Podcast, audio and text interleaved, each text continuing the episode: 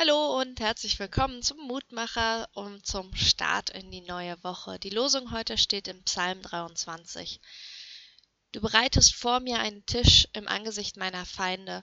Du salbest mein Haupt mit Öl und schenkst mir voll ein. Und ich weiß nicht so recht, was ich Ihnen dazu heute erzählen soll. Die große oder kleine Geschichte, in der Gott mir in den Schwierigkeiten geholfen hat oder mit einem schwierigen Menschen, die habe ich heute nicht für Sie. Und darüber zu sprechen, wie großartig Gott uns Mut machen kann, liegt mir heute auch nicht.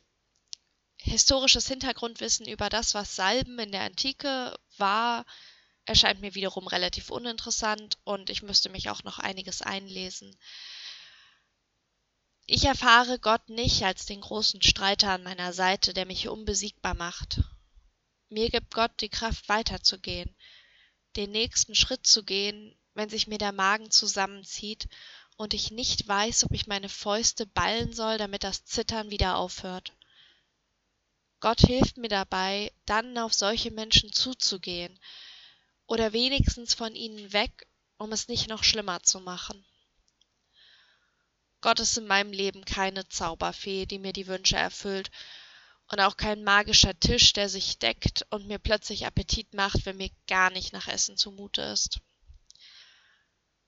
Gott kann dann aber für mich der sein, dem ich von all dem erzähle, wie ich die Fäuste geballt habe, wie sich mir der Magen umgedreht hat, mit dem ich wieder zur Ruhe finden kann, auf den ich mich verlassen kann, dass ich bei ihm am Ende des Tages geborgen bin.